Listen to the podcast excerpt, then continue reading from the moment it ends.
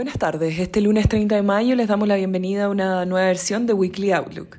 Los mercados globales mostraron rendimientos positivos, con los desarrollados avanzando un 5,6% y los mercados emergentes un 0,9%, destacando la recuperación vista en Estados Unidos, donde los principales índices subieron más de un 6% luego de siete semanas consecutivas con retornos negativos. A nivel local, el IPSA cerró con un alza de 8,1%.